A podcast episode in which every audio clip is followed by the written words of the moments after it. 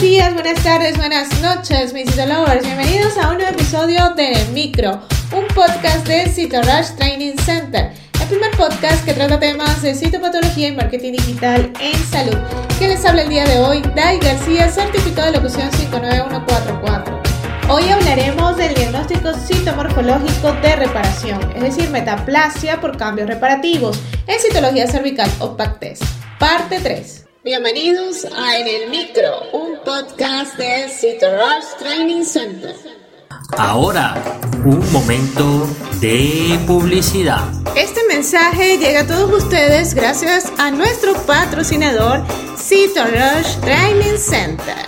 A lo largo de tu vida, tú eres lo que aprendes, lo que compartes, lo que te esfuerzas, lo que sueñas lo que te apasiona, lo que te inspira. CitoRush TC es tu plataforma de educación a distancia, la marca de un citolover de corazón. Sigamos aprendiendo juntos. En este último episodio relacionado con la metaplasia escamosa hablaremos del diagnóstico citomorfológico de la reparación o cambios reparativos subjetivos de metaplasia. Llamamos desde el punto de vista de reparación a la metaplasia reparativa o reactiva y nos referimos a la repitelización de una erosión. Este caso también es un diagnóstico, en este caso, en este caso también sería un diagnóstico benigno. Se observa en casos en que el clínico reporta erosión y o ulceración en el cuello uterino en la orden de citología pero al observar microscópicamente solo se trata de procesos reparativos reactivos. Llamamos erosión a la pérdida de la sustancia del epitelio cervical.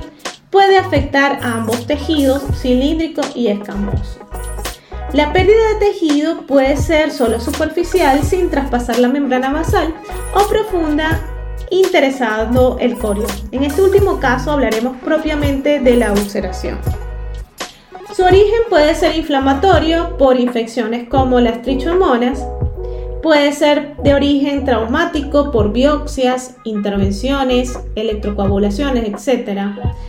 Su origen puede ser desde el punto de vista hormonal, distrófico por la atrofia del epitelio, o bien por algún prolapso, o simplemente pues la neoplasia o algún proceso de displasia. Bien. En la erosión simple, el epitelio cilíndrico o escamoso se repara mediante metaplasia directa, la epidermización ortoplásica.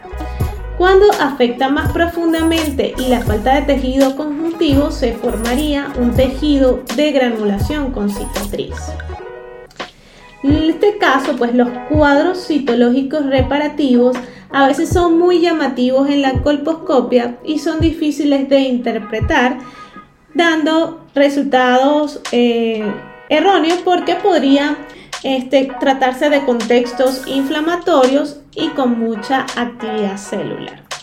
Si te interesa la citopatología ginecológica, puedes apuntarte al Master Training de Citopatología Ginecológica que tenemos disponible en la plataforma. Iniciamos el 27 de junio, modalidad 100% virtual. Puedes ver todo el detalle del programa académico en nuestra página web www.citorustc.com.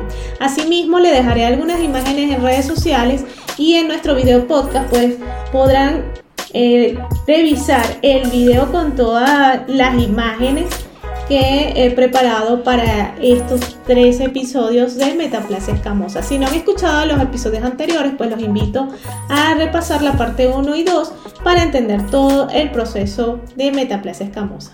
Y si te gustó en el micro, la mejor manera de apoyarnos es que compartas este podcast con tus amigos. Puedes escucharnos en cualquiera de las plataformas digitales disponibles como Spotify, iTunes o Google Podcast, o bien en nuestra página web citorushtc.com. Puedes seguirnos en las redes sociales como arroba Nos escuchamos en una próxima emisión.